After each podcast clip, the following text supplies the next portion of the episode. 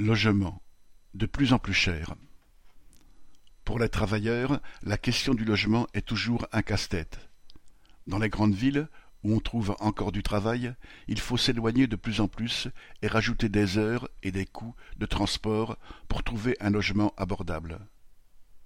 En location, c'est de plus en plus difficile dans le secteur privé.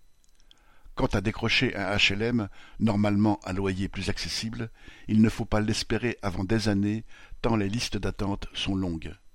Et pour cause, on construit de moins en moins de logements sociaux, 85 000 par an, alors que 4,1 millions de personnes sont mal logées en France. Alors, faute de mieux, certains travailleurs cherchent à acheter ou à faire construire. Or, les prix de l'immobilier ont beaucoup augmenté, en particulier dans des régions qui étaient encore abordables. Et c'est la même chose pour les taux d'emprunt auprès des banques, qui atteignent 2,5% aujourd'hui, le double d'il y a un an.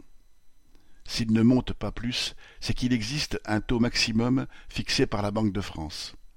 Les banques, qui considèrent qu'il n'est pas rentable de prêter dans les conditions actuelles, selon une société de courtage, voudraient voir ce taux limite augmenter encore pour pouvoir prêter de l'argent plus cher. C'est pour maintenir leurs profits que les banquiers poussent les taux à la hausse tout en se plaignant que de moins en moins d'acheteurs puissent accéder aux prêts. Par quelque bout que l'on envisage la question, le secteur de l'immobilier, soumis aux lois du marché, est bien incapable de répondre aux besoins pourtant essentiels d'avoir un toit au-dessus de sa tête.